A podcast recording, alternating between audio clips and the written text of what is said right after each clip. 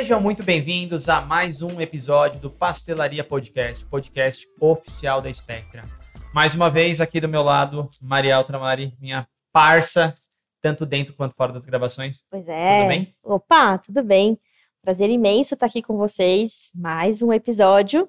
E esse aqui vai, ter ser legal, história, vai, ter história. Eu só espero que as minhas histórias não venham à tona aqui. Não, pra- vai, vai ser ótimo.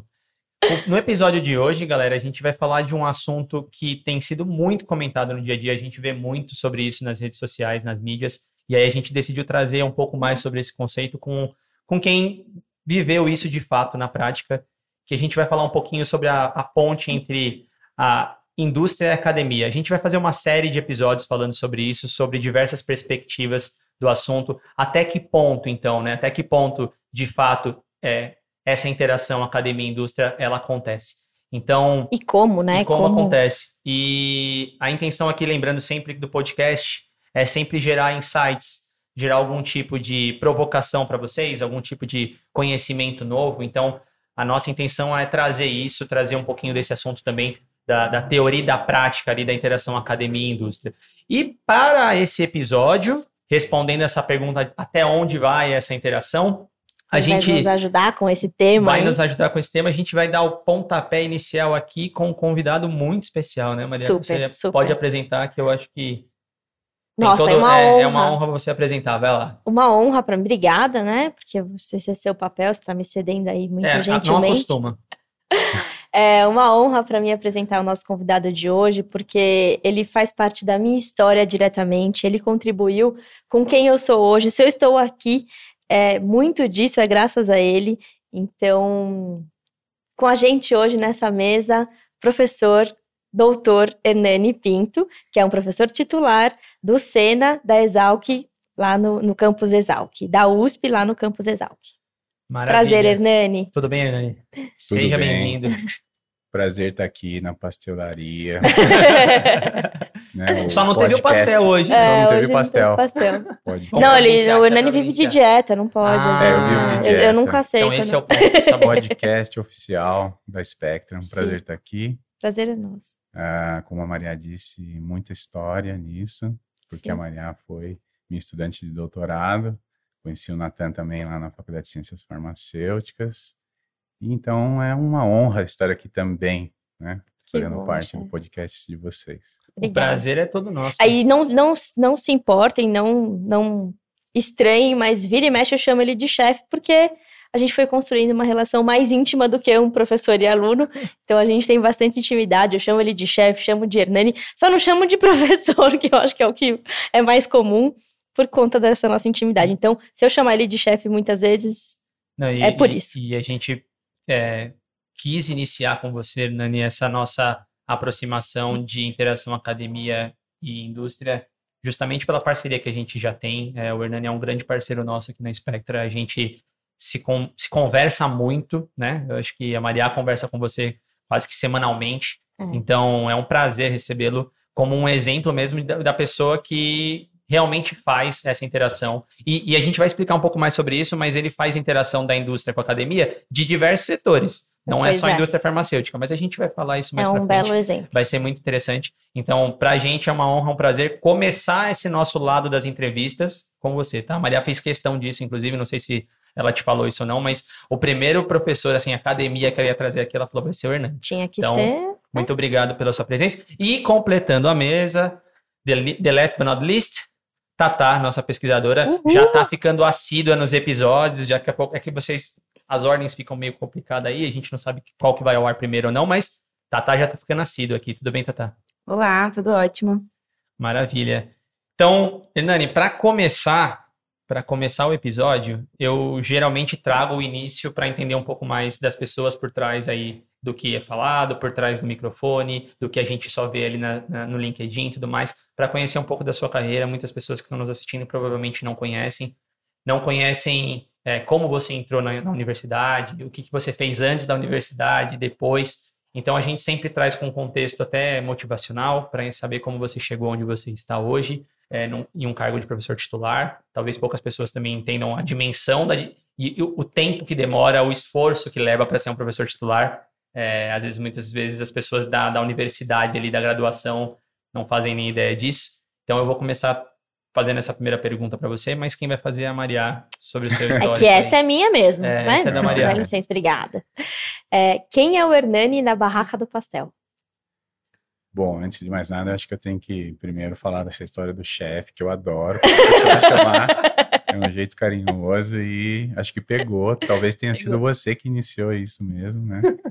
Então, é, claro que eu não me importo, eu adoro. E falar bom dia para Thaís também. Bom dia. É um prazer estar aqui, Thaís. E, bom, o Hernani que está aqui é um Hernani farmacêutico, Boa. é, com muita honra, né? E que hoje é, estou no mundo agro, lá no Sena da USP, é, no campus da Exalc. E que eu tenho certeza que eu estou já contribuindo com a parte agro, seja em disciplinas da graduação, da pós-graduação, e também no contato direto com indústrias dessa área. E ainda continuo, claro, com a interação com a indústria farmacêutica, principalmente com vocês, em parceria com a Spectra. Então é um prazer estar aqui mesmo. Chefe, vamos lá. E a gente, eu quero. Não, ah, De é, primeira? não dá, eu não primeira. sei. Meu, tá bom, vai lá, eu e aí? não sei Vai, chamar vai. ele diferente. É, não, vamos contar tudinho, assim, detalhe por detalhe, porque a sua trajetória é muito. Assim, eu, eu, eu vou contar uma curiosidade. Quando eu cheguei, na verdade, eu, eu, estou né, com o Hernani é, há muitos anos, assim, mais do que o Natan, Ah, com certeza. muito mais do que o Natan. Com certeza. Então eu espero que ele não conte, né, alguns outros lados da Maria aí desse podcast. Mas é, eu comecei como iniciação científica no laboratório do professor Hernani, aqui na Faculdade de Ciências Farmacêuticas da Universidade de São Paulo, no campus São Paulo mesmo, a cidade universitária. E é, eu lembro na época que eu estava procurando iniciação científica, que eu fui lá e bati na porta do, do, do, laboratório, esperando encontrar um professor velhinho, né? Aquela coisa que a gente imagina, professor doutor da USP, né? Que faz pesquisa. É um, vai ser né, um senhorzinho ali, cabelo bem branquinho e tal. E quando eu bati na porta do professor Hernani, eu fui recebida por ele e eu estava ainda procurando quem era o professor para eu poder conversar. E era ele, então um professor muito novo, eu não sei, na época 32 32 anos, eu acho, né? Então, ainda estava, não tinha, já, já tinha iniciado, né, a carreira de, de professor, já tinha os seus alunos ali de doutorado, mestrado, iniciação científica, e, e era muito novo, então aquilo me impressionou positivamente, né? Eu falei assim, meu Deus, como é que uma pessoa tão jovem chegou, já, já está aqui? Então, conta um pouquinho pra gente de onde você vem, né, que, que não é de São Paulo também. É, e como é que foi você se tornar professor da USP? Como é que é essa, essa, essa carreira toda, né? Eu, eu até fez? aproveito e faço a pergunta aqui. O que te levou a decidir a virar professor? Você sempre quis ser professor? Então, é, primeiro, a parte que a Maria perguntou de onde eu vim, eu vim de Taubaté, no Vale do Paraíba. Que perto, pô. Um time é, chamado Burro da Central. de futebol. Sensacional. é, então, eu vim. Série B, C, D. Não. O quê? Que série que tá o, o burro de O Taubaté? Burro da Central tá na Da segunda Central. divisão do, do Ah, então. Campeonato Paulista e brasileiro, não sei. Mas, mas é, Famosíssimo, famosíssimo. famosíssimo. O Burro Famosíssimo. da Central. Burro da Ele teve na primeira divisão, eu com meus pais, com meu pai, né, assistiu o- os Você, to- jogos. você torce pra eles, né? Ou não? Claro. É mesmo? Inclusive. É, na não sei verdade ele torce por. Palmeiras. Pode, pode falar. Ele torce que por ganhou. Palmeiras, depois ele torce por. É que eliminou o 15 de Piracicaba nas. Oh, Ah, é ó, O obrigado. pessoal de Piracicaba não vai gostar nem um pouco, mas bateu 3x1. Fazer o quê? Acontece. E o burro da Central passou. E tá aí na Boa. copinha. Agora vai pegar o Botafogo de Ribeirão, se não tô enganado. Ah, Mas enfim, aí eu vim de lá, dessa cidade. E, e assim, eu não sonhava em nem passar pela minha cabeça de fazer farmácia, mas eu tava na dúvida entre medicina e, e, e alguma outra coisa, talvez química. E aí eu assisti um, é, um na- no colégio um- algo sobre profissões, foram lá profissionais. E aí eu aprendi que farmacêutico faz outra coisa não é, além de trabalhar na farmácia, porque eu não Boa. sabia disso, né? É. Eu tava eu, ta- eu era um interior, jovem lá do né? interior, um farmacêutico pra mim era o cara que trabalhava na farmácia. Farmácia. Mas aí eu vi que não, o farmacêutico podia atuar em outras áreas e que era muito interessante. E aí eu me motivei a fazer o curso de farmácia. Aí eu Legal. passei no vestibular, entrei na Universidade de São Paulo no curso de farmácia e bioquímica. Então, assim, o ano é fogo de falar, né? Mas foi, foi em 93, já faz tempo. Mas enfim, aí eu entrei e logo de cara, né, eh, no, no caso de São Paulo, eh, nós temos uma carga horária pesada no Instituto de Química, no ICB, e foi meio que natural eu interagir mais com o pessoal do Instituto de Química.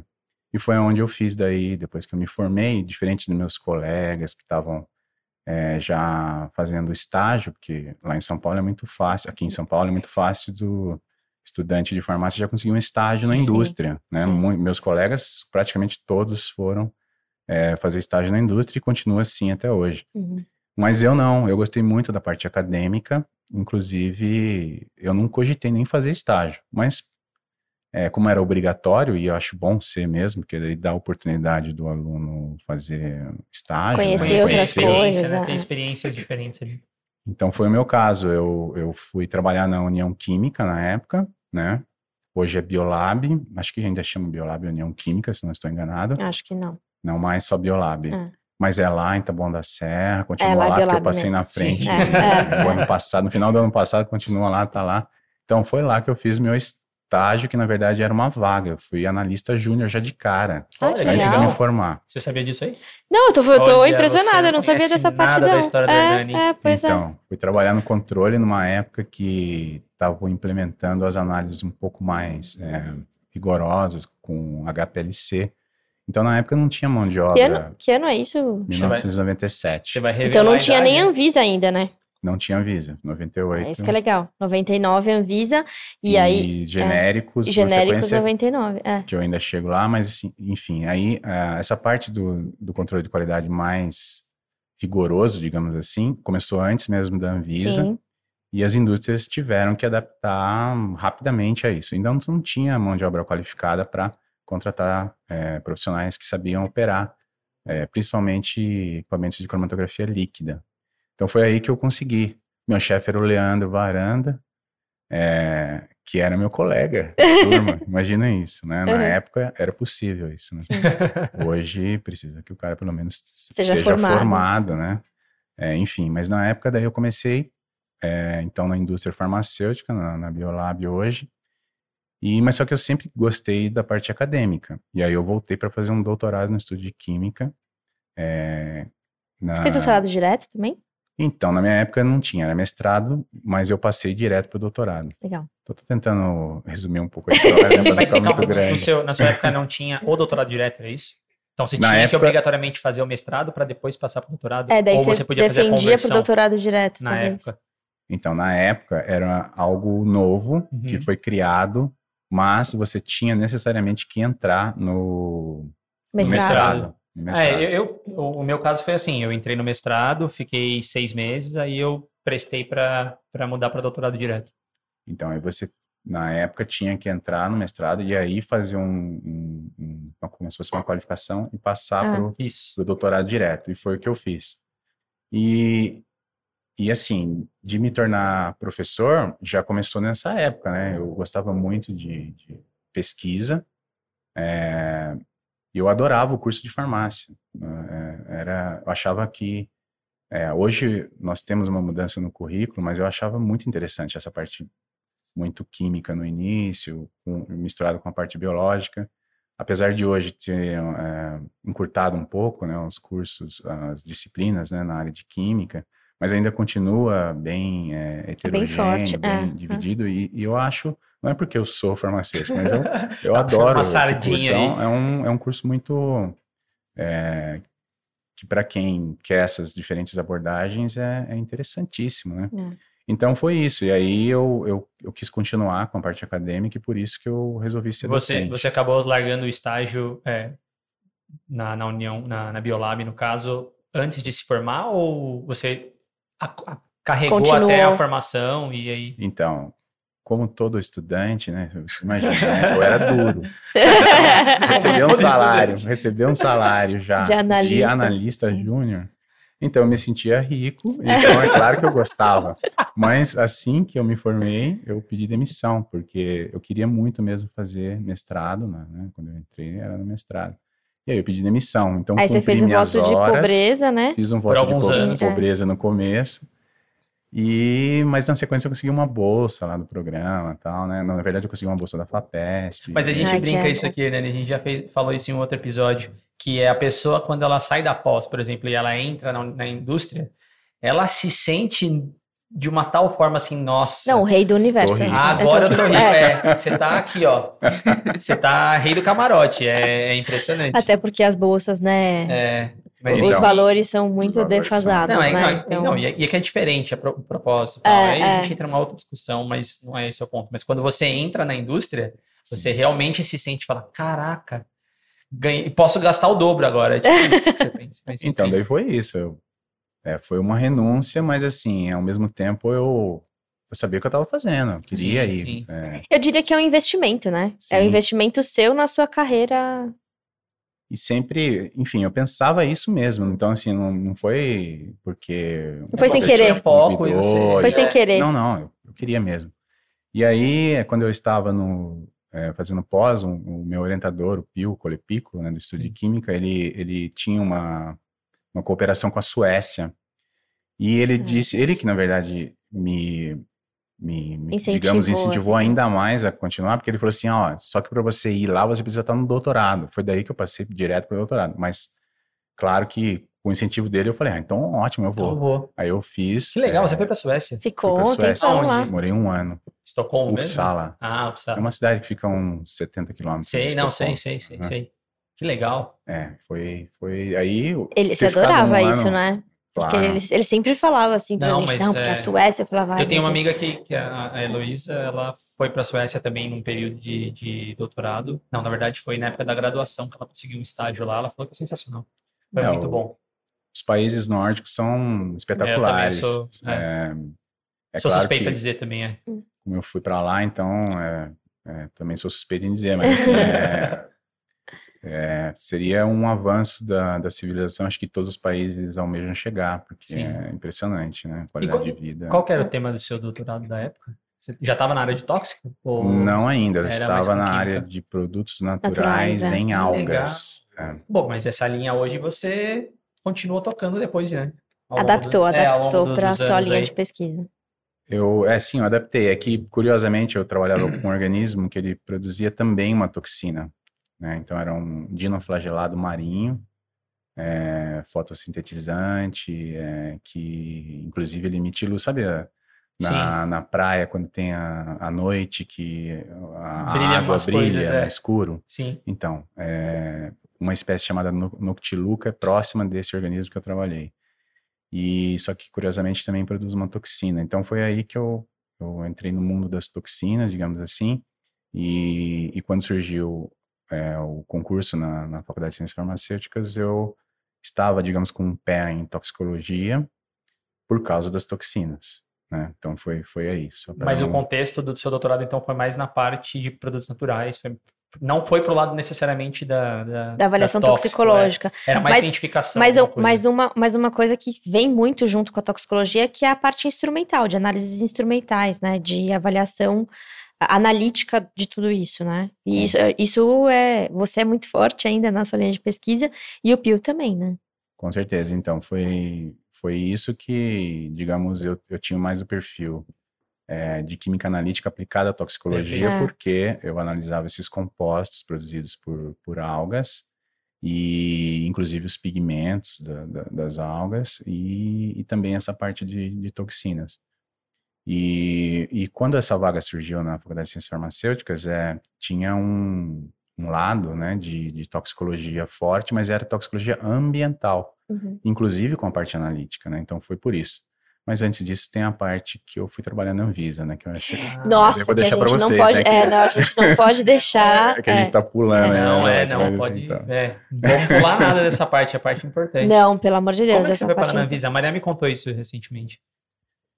É, então, tudo começou com essa experiência em, em química analítica aplicada a diferentes contextos, né? é, De análise, de- principalmente de compostos orgânicos de interesse e E eu tive experiência na Suécia com é, a recém, digamos, técnica na época, que era é, cromatografia ligada a um espectrômetro de massas. Na época, é, estavam surgindo os primeiros equipamentos e eu tive a oportunidade de trabalhar com isso. Cromatografia líquida ou gasosa? Líquida. Líquida, né? Acoplada à espectrometria de massa. É, gasosa já tinha, Já tinha. né? Que, há bastante tempo. É. Mas o eletrospray, que é uma técnica de ionização por espectrometria de massas, tinha acabado de ser lançada comercialmente. Tinha sido desenvolvida, mas ainda não estava em produtos. Né? Quando eu fui para a Suécia, já estava nos primeiros produtos. No caso, eu, eu trabalhei com o equipamento da Sciax na época. E eu tinha experiência nisso. E quando eu cheguei, defendi o doutorado, como todos aí que enfrentam é, esse período aí de, de digamos, é, a gente não né, fica aí fica no esperando o que limbo ali, acontece, né, é, fica ali, limbo. ah, será que o pós-doc, se você não É. pensar com bastante calma e se planejar, você pode ficar um tempo sem, Sem nada. dúvida, sem Uhum. E, e eu tinha planos, mas o meu plano era fazer um jovem pesquisador, e, e eu tinha até submetido, mas a análise demora muito. E, e aí eu, eu, eu tive essa oportunidade de trabalhar na Anvisa, porque é, a- tinha acabado de ser lançado né, o- o- os genéricos no Brasil na época. E, e o Ministério da Saúde, junto com a Anvisa recém-criada, eles ainda não estavam preparados para fazer principalmente a análise dos relatórios que eles precisam é, ent- entregar né, Uhum. para o registro dos medicamentos genéricos. Então, quando assim que foi lançado, as indústrias começaram a fazer os genéricos, mas junto com, com os genéricos você precisa fazer os ensaios de bioequivalência, né? de equivalência e bioequivalência. Então, para fazer os ensaios de bioequivalência, são necessários é, é, estudos com técnicas analíticas que usam HPLC acoplado à espectrometria de massa, Sim. os famosos LCMS do tipo triplo quadrupolo. Na época que esses estudos começaram no Brasil, nós tivemos é, um, uma- um número muito grande de Um né? laboratórios que começaram a fazer essa- esses estudos de bioequivalência. E muitos dentro da universidade ainda, né? E alguns, sim, dentro Ah. da universidade. Né? Porque era a tecnologia que tinha na universidade, não era. Exatamente. Até eram hoje, grupos- né? É eram super grupos difícil. de pesquisa que sabiam dominar, que sabiam usar os equipamentos, né? Então, foi meio que natural começar dentro da universidade em alguns casos, inclusive em São Paulo.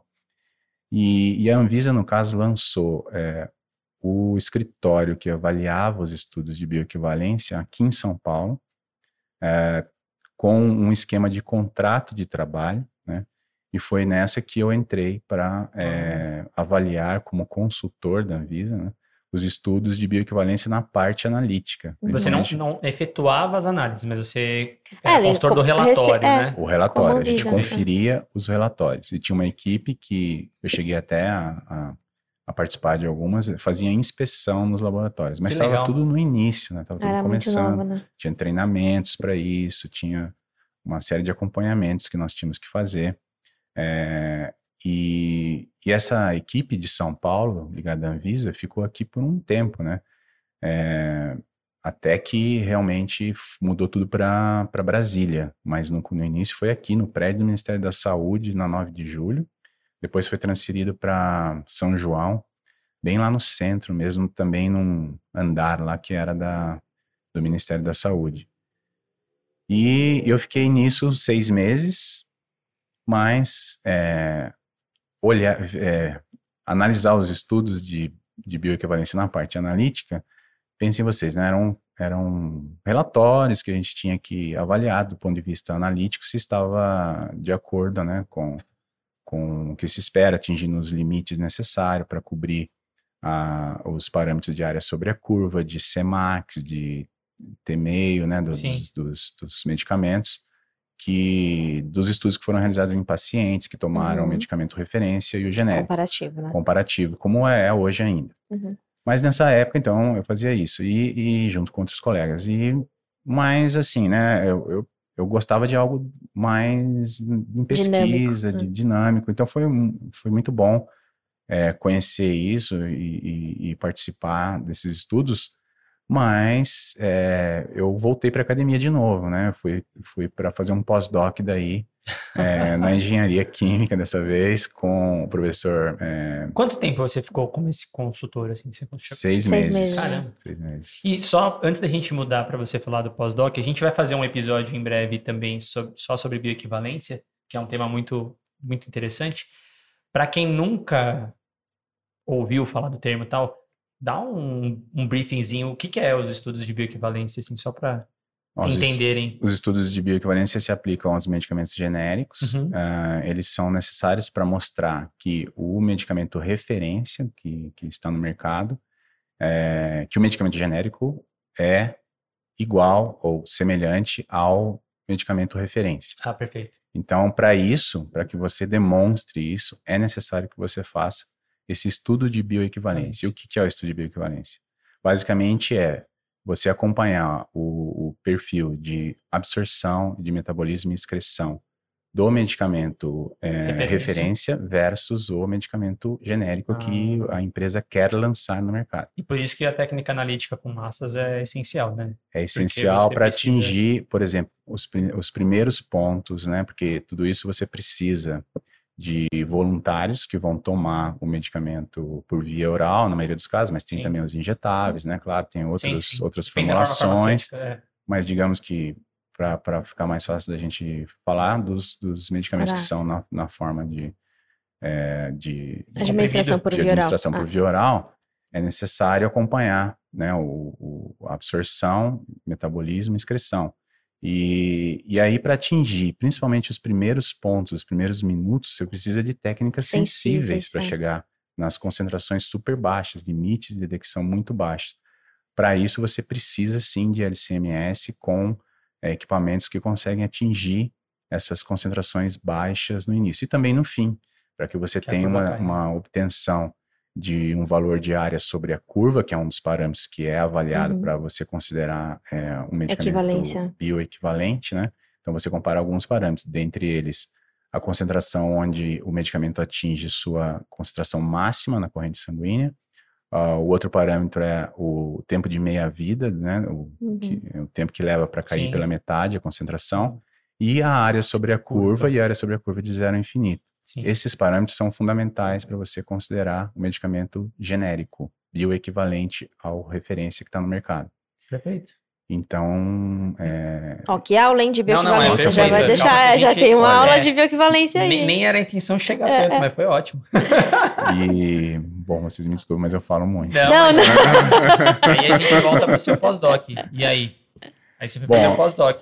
Aí eu fui fazer um pós-doc eh, num centro que estava começando em- em- na universidade, que foi uma, um ajuste de conduta, digamos assim, da, que a Petrobras tinha que empregar um certo valor, e eles construíram um centro chamado CEPEMA, que é um centro de meio ambiente, que era ligado à Escola Politécnica, na Engenharia Química, e, e eu fui iniciar estudos eh, relacionados à qualidade da água, como pós-doc, incluindo as toxinas de, de cianobactérias, no caso, que, que ocupavam mananciais de água eh, no estado de São Paulo.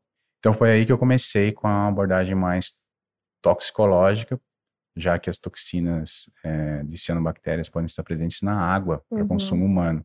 Então foi aí que eu comecei eh, no pós-doc a trabalhar com técnicas analíticas para o monitoramento dessas toxinas presentes eh, em reservatórios de água, no caso aqui da Bines e da Guarapiranga. Uhum. Então, meu projeto era em cima disso.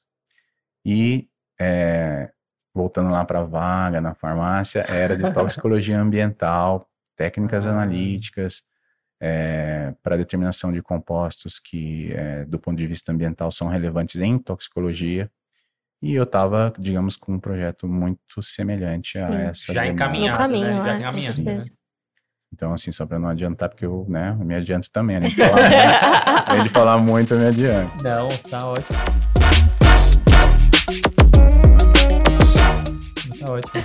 E foi, foi daí, então, que você é, prestou o concurso e aí você, então, você, foi desse pós-doc que você acabou in- ingressando como professor. É, não, e eu tô também entendendo que é- foi pouco tempo, né? Que, que... Então, olha, só para mano. É que o Hernando entrou muito cedo, gente. Ele, é um É. ele foi um professor muito eu novo, na falei, verdade, é. quando passou no concurso, né? Só para a gente, bem rápido, em 1993 eu entrei na Faculdade de. Ciências Farmacêuticas na graduação. Em 1998 eu já estava fazendo mestrado, 2002 defendi, 2003 entrei como docente na, na Faculdade de Ciências Farmacêuticas. Caraca, Foi Nossa, tudo muito foi tipo rápido. um ano. É, eu Um ano de. de... Foi, foi tudo, assim, 2010.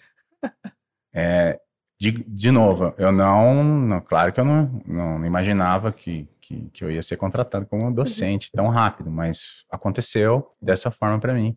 Foi, foi, eu devo muito a, ao tempo que eu fiquei na Suécia, uhum. um ano ter ficado lá durante o doutorado, é, além da bagagem é, pessoal de interação, a, a parte profissional de acadêmica foi essencial, né? Ter uhum. ficado lá me, me adiantou, digamos, um bom tempo. É, se eu tivesse ficado aqui no Brasil, eu não ia conseguir é, chegar no ponto que eu estava preparado para fazer o concurso como eu estava naquela época. Nossa. Nossa, muito bom. E, e foi, é, foi muito rápido, gente, assim. É, e aí também é uma Por questão de que oportunidade. A Mariana, na né? época, me viu jovem lá quando ela foi falar comigo para fazer iniciação científica. né? Agora já se passaram alguns anos. É, na é, época eu estava ainda com uns 31, 32. Ah. Não, mas ainda assim, hoje em dia, você ser um professor titular. Anos, é. É, ainda assim é novo. Porque assim, começou novo. novo, você vai só ampliando a bagagem, você vai somando, né? Mas hoje em dia, quanto que é o tempo, mais ou menos, assim, para se tornar um professor? É, sobre o tempo para uma carreira de docente. Então, acho que a gente pode dividir a resposta, Thaís, em duas partes. A primeira parte seria para você entrar como professor doutor, recém-formado em, em, em, fazendo seu doutorado.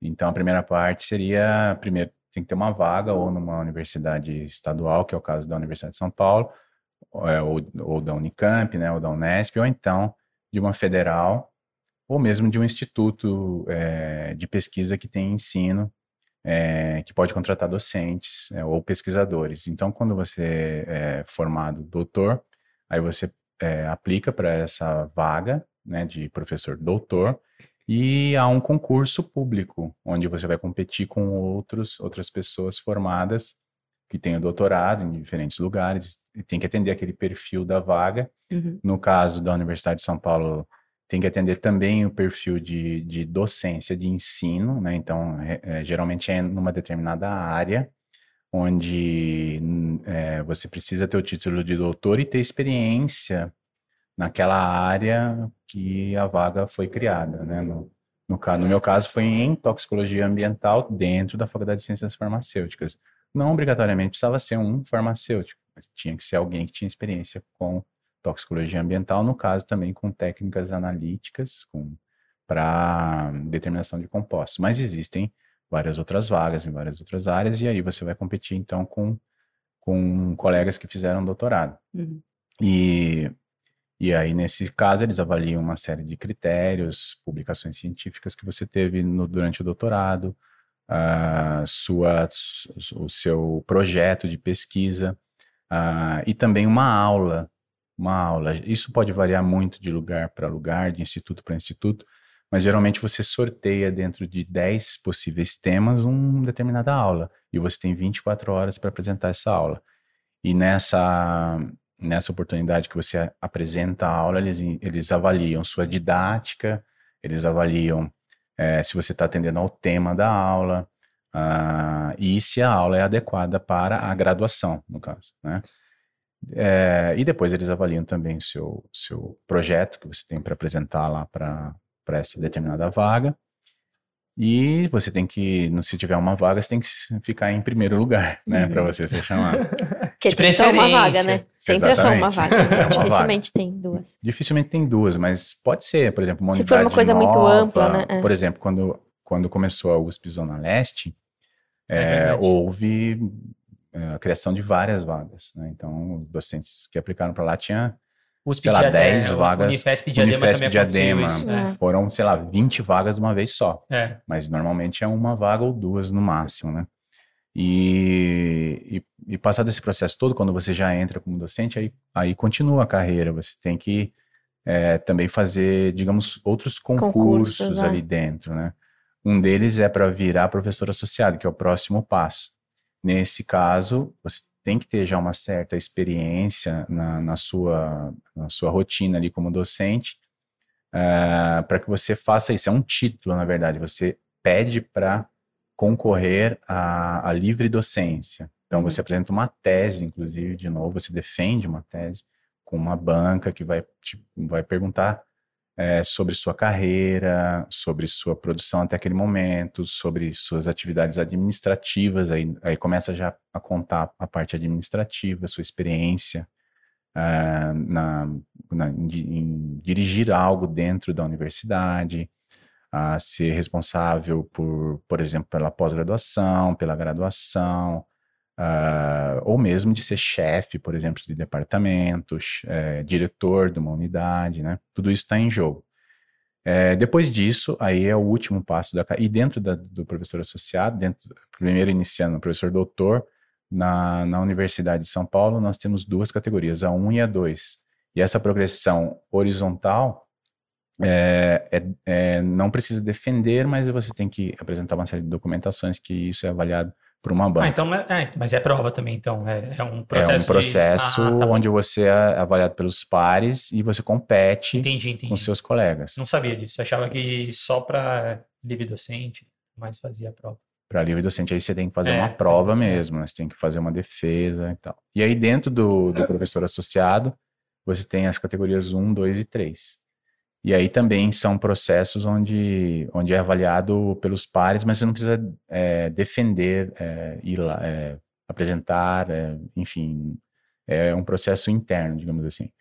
Agora, para professor titular, aí necessariamente precisa haver vagas, né? Uhum. no caso da Universidade de São Paulo. Agora, as, as federais é um outro modelo, onde não é mais uma vaga que tem que estar em jogo. Mas na Universidade de São Paulo e, e nas estaduais, é, aqui do estado de São Paulo, é, precisa ter uma vaga. Então, então é um processo, digamos, também difícil, assim como é para o professor doutor, precisa ter a vaga, para o professor titular precisa ter a vaga, e aí você também tem que cumprir uma série de é, requisitos, experiência, e você é avaliado aí é outro concurso, banca, né? É um outro é. concurso, onde você é, também compete com seus colegas, ou até outros, né? É, outros colegas, eu quero dizer, de outras unidades, de, de até vindo de, de, federais ou até mesmo internacional, que vem de é. outro é. instituto fora do Brasil, vem uhum. aqui fazer. Se ele tem o um perfil, ele concorre também. Que, que aí no, é, é, o seu caso, né? Quando você sai da USP, da farmácia para a Exalc, né? Você, ele, você teve que ir para um é que é meio USP, tudo USP, mas você saiu de um departamento e foi para outro, né? Sim, eu, eu continuei na Universidade de São, São Paulo, Paulo, mas a, a vaga era é, do Sena é, da USP é, lá. Sim, então, aí era uma vaga mesmo, né? Então uhum. eu saí da farmácia, fui para lá, mas era uma vaga que estava sendo aberta lá. Entendi. É, e então é um, é um processo mesmo que você é, tem que defender, tem que dar uma aula também. No caso do professor titular, eles chamam de aula de erudição, é uma aula onde eles avaliam também o seu domínio naquele determinado tema. Então não é, não é apenas a parte didática. Em outras palavras, não é porque eu passei, mas você tem que arrebentar. Você não é... É. Não, é sério. Não, é porque é, é o cargo é que, assim, máximo, inclusive, né? é o cargo máximo. É. E outra, você está competindo com outros colegas. Então, e, e eles colegas, também vão apresentar é, o máximo deles. Isso, então, assim, você tem que fazer o seu máximo mesmo. Não tem outra escolha.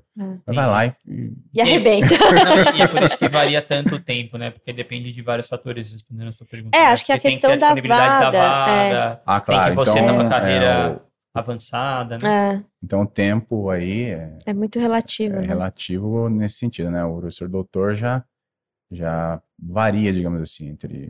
Mas mesmo dos... assim tem que ter vaga. Em qualquer universidade. Então não é assim, uhum. ah, eu vou ali, vou, vou, me, vou deixar meu currículo ali na universidade, sabe? Não, não você, você, tem, que, que se inscrever para a é. vaga, a vaga tem que estar tá aberta, todo esse processo, né?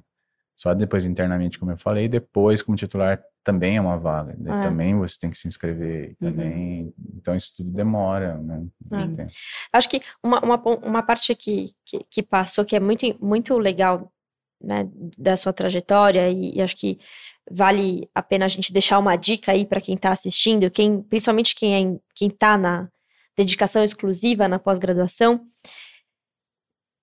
é que a gente tem essa, essa dependência das vagas. Para quem quer seguir a carreira acadêmica, existe essa necessidade de se ter vagas, né? E aí você tem um, uma quantidade de vagas infinitamente menor do que se a gente comparar com a indústria. Né? Então a indústria ela tem muitas vagas sendo abertas o tempo inteiro. na academia já não. Então você tem uma limitação de tempo. E é por isso que é muito legal, e eu sentia muito isso na minha vivência acadêmica, que muitos alunos, principalmente os alunos que vêm de fora, que não têm essa vivência de São Paulo, que você tem muita oportunidade aqui, a coisa é bem aquecida, é um mercado muito aquecido da indústria, né? Os alunos vinham de outros, de outros estados, de outras cidades, é, sem muito saber para onde ir, né? Isso foi uma coisa que o Hernani trouxe que é muito legal. Ele sempre soube, depois que ele entrou na carreira acadêmica, que ele queria ser professor, e assim você traçou a sua trajetória. É, eu lembro das minhas discussões com meus, com meus colegas de pós-graduação que eles estavam ali fazendo doutorado, porque era uma oportunidade para eles se desenvolver e, e ganhar um, e ter uma remuneração, por menor que ela, que ela fosse, porque nas cidades pequenas nem isso não tinham, né? Eles não teriam. É, e aí eu sempre questionava para os alunos, né? Tá, mas e, de, e depois disso? E eu via que era uma frustração muito grande quando os alunos defendiam o doutorado, que eles, eles, eles ficavam perdidos. Né? Lógico que você tem o próximo passo, que é o pós-doc, que te dá ali uma segurança, mas o pós-doc é um ano, dois anos, né? Então, você exige um planejamento, mesmo quem quer se, que seguir a carreira acadêmica, é, exige um planejamento do que vai acontecer com você depois é, que você cumprir, sua, que você finalizar a sua pós-graduação, né? E eu via meu, um, os meus colegas assim, ó, desesperados, porque acaba a sua bolsa, acaba tudo. Você, você, você defendeu é, uma coisa que era que era para ser muito comemorada depois, né? Porque é um, é um baita de um trabalho, assim, é uma dor muito grande passar pela pós-graduação. Mas a hora que ela acaba, você precisa ter um planejamento do que vem em seguida. Não assim, ah, acabou, meu Deus, agora o que, que eu faço? Né? Então, acho que isso é muito legal na sua fala, nessa, nesse sentido de, não, eu tô aqui, enquanto não abre uma vaga, eu vou fazer um pós-doc, ou eu vou fazer um pós-doc fora, ou eu vejo uma oportunidade temporária, né? Então, você foi para a Anvisa ter uma outra experiência remunerado e voltou depois para o pós-doc, enquanto essa questão da vaga é, tinha que surgir, né? Então você deu super sorte porque é um tempo, é um tempo muito curto, mas às vezes não é tão curto, então exige um planejamento, né? É, e eu já quero aproveitar e misturar, que a gente estava, você acabou de falar da Exal, que a gente acabou entrando um pouquinho nisso. Eu quero já começar a trazer o ponto da academia e da indústria, que eu sei que o Hernani tem experiência de trabalhar com indústrias ao longo da sua trajetória. Na, na farmácia, quando você então está na farmácia como professor da farmácia e tudo mais, a gente sabe, a Maria, inclusive, entrou nesse período, né, Sim. acompanhando, como que era a interação, é, talvez numa época que nem se falava tanto disso ainda, da indústria... É, Interagindo falando, com a é, academia, né? A, a mostra, porque hoje a é. gente vê, pô, hoje, mais ou menos, a gente fala, ah, o, o, funcionarismo público ou o governo não consegue mais financiar as pesquisas, então hoje quem vai financiar um pouco mais vai ser a, a, o setor privado. Então você vê as movimentações do setor privado tentando se aproximar, o setor público também tentando se aproximar para poder continuar e movimentar. Só que no seu caso, como a Maria me conta, inclusive, a Maria já contou essa, essa história aqui da trajetória dela de ter entrado na, na, no, no pós, no, na pós-graduação já focada em fazer a linha de pesquisa com você da RDC 53. Mas eu, eu que dei uma causada, que é né? É um da linha, ele pode gente... falar da linha de pesquisa dele é, depois dessa vou, daí, que é me, é uma causada. Vou tentar me cuidar. não vou me cuidar aqui pra não falar. Bom, mas tudo bem. É, não, a minha, a minha pergunta era como que era essa interação? Porque a gente sabe que você teve, você tem até hoje, você até conversa bastante com a gente sobre isso. Como é que a indústria chega? Como que você viu isso? E se longo... chega, né? É, não, se é. chega. Como é que você vê a mudança ao longo dos últimos 5, 10 anos para o que está hoje, como eu falei, nesse cenário que o setor privado está se aproximando mais? E eu só quero fazer um adendo que como eu estava né, na, na, na, iniciação científica, e eu sempre falei para o Hernani que eu queria ir para a indústria. E a sua iniciação era, era, em aulas, né? A minha iniciação era na linha de aulas. pesquisa dele, é. que eu quero que depois você só fale qual que é, a era a sua linha. falar sobre isso. É, é, é. Uhum, tá bom. E eu sempre quis, ele sempre soube, a nossa comunicação sempre foi muito aberta. E eu falava para ele, tá, isso aqui é uma parte do meu processo porque eu quero ir para a indústria. Só que, a, só que a, naquela época, a academia e a indústria não era uma interação né, muito, muito próxima. Existiam algumas, alguns professores muito pontuais, mas existiam professores que não admitiam em hipótese alguma ter a interação com a indústria, né? E tinham uma visão até mais é, deturpada do interesse da indústria na academia. Então, acho que, acho que você viveu muito isso e você sempre foi um grande incentivador dessa ponte, né? Sim, sem dúvida, né? Sempre foi e eu acho que fica uma é, nesse contexto todo que vocês dois abordaram, acho que fica muito importante o seguinte: o network. Então, Ai, aproveitando aqui para. Me direcionar aos ouvintes, ouvintes, e né? que- quem está assistindo, network é muito importante. É então, por isso. que que eu tive interação? Porque eu conheço as pessoas da indústria também. Eles se formaram comigo, foram meus Ah. colegas de É turma. verdade. É. E, como eu falei para vocês aqui no início da conversa, é, um deles era o meu chefe. Então, assim, é, E acho que E a gente eu- pode também trazer um pequeno adendo que não é tão adendo assim, mas a mulher do Hernani é uma executiva né, né, da indústria farmacêutica, hoje em dia da indústria química, enfim. É, mas é, é isso, né? sim, é o network. Então, é, eu, tudo, toda a minha interação com, com empresas, é, no início, principalmente, foi por causa do network. Colegas que trabalham lá. É, até hoje trabalham lá. E, e depois, é claro, a demanda é muito importante. Demanda que, no sentido de quem sabe fazer é, demandas que são geradas, às vezes pela própria Anvisa, às vezes pelo mercado, na universidade, né? É, por exemplo, eu citei aqui o caso dos genéricos. Para atingir os limites de detecção dos estudos de bioequivalência no plasma humano ou em urina, você precisa de equipamentos de ponta, de, de- que atinjam esses limites e que precisa de é, universidade. Quem consegue por- fazer isso? Até porque É. são equipamentos caríssimos, né? Caríssimos, que só É, que na, época universidade. só a universidade que tinha verba, né? Na época, é, conseguia comprar, né? E aí, já é, indo para o lado que tem um pouco da história da Mariá, é, o caso dos produtos de degradação de medicamentos. Quando eu estava se falando nisso, não, claro que fora do Brasil isso já, já era uma, uma realidade, já estavam fazendo os estudos, já estavam. Mas aqui no Brasil ainda estava começando. E, de novo, network mais demanda. Eu estava lá, meus colegas, ô meu, quem que trabalha lá com a gente? Oi, Eu tava Nani. ali. Oi, Nani. Vamos falar com ele, né? Ali. Aí a Maria lembra disso, de meus colegas lá. Oi, Nani, tava na pô, a gente vai iniciação científica ainda, né? aí, Como é que é? Então, assim, teve, é, primeiro, as demandas, segundo, porque eu O conhecia network, essas é. pessoas, né? Então, ah, e aí, nisso, a Maria lá, fazendo iniciação científica é, com toxinas de cianobactérias, Que é a linha de que é pesquisa a minha do linha de Hernani pesquisa, na toxicoambiental. mas que usa né, ferramentas analíticas. analíticas sofisticadas. Para determinar a estrutura das toxinas, você precisa de, no mínimo, um bom LCMS é, e depois ressonância magnética nuclear de próton, carbono, que é o quê? Que é necessário hoje para determinar, por exemplo, os produtos Tudo de de degradação, degradação. entendeu? Então, é, essa demanda surgiu e também porque as pessoas me conheciam, né? E aí, nisso, a Maria, que estava fazendo iniciação científica em Tava lá de toxinas, falou assim, chefe, eu não quero fazer isso não, quero fazer produtos de degradação. E ela começou a estudar o tema, ainda não tinha sido criada a Não, a veio EDC, muito depois, né? foi bem Foi 2008. antes.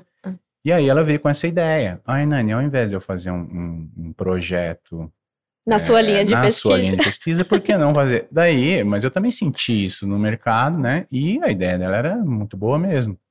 Eu falei, ah, essa menina aí quer, você dá conta? Então tá, então vamos fazer. Então vamos fazer. E ela fez. Então, E você mantém a linha, né, até hoje de produto de degradação, Sim, né? Você, você tem. Criamos essa linha criamos de essa pesquisa. linha de pesquisa, parceria com a Maria. E, e sim, é, acho que fomos os pioneiros é, nessa linha, como linha de pesquisa, Sim. como é, porque assim precisa da parte científica, né?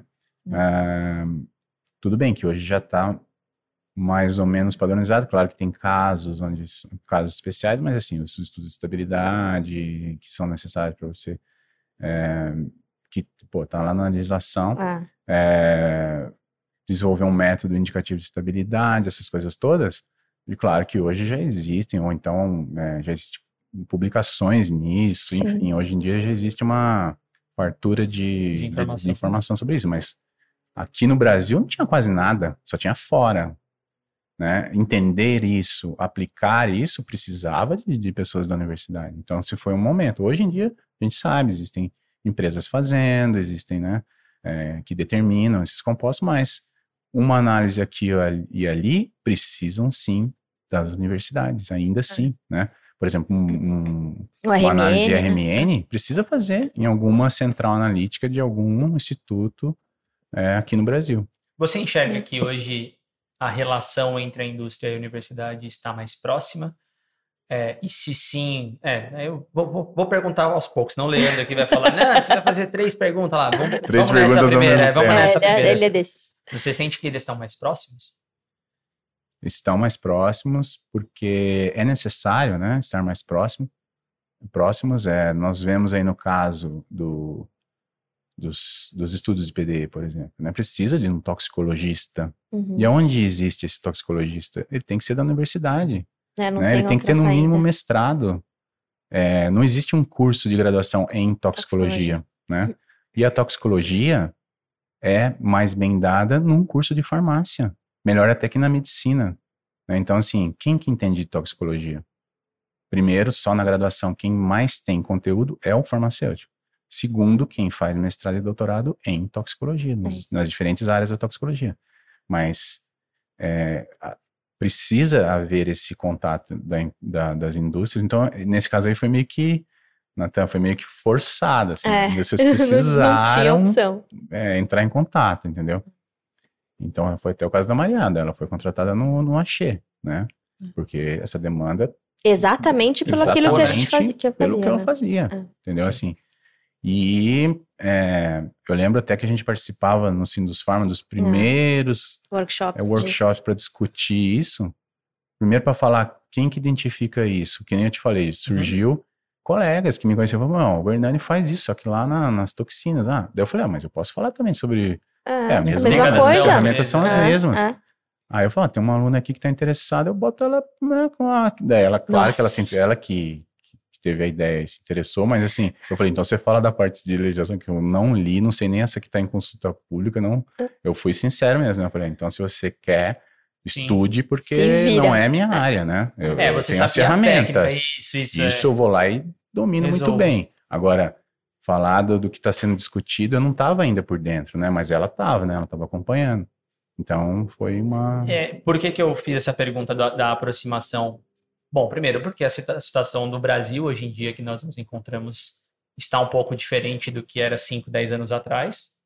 É, e eu sempre, todo o material que eu consumo, as discussões do próprio Sindus Pharma, é, lives que foram dadas recentemente, inclusive da própria FAPESP, da Embrapi e tudo mais, sempre falam e alguns comentam que a universidade não está preparada para fazer a parceria, que a indústria também não está preparada de entender a universidade. Então, Sim. acontece essa, essa falta, talvez, de comunicação aqui.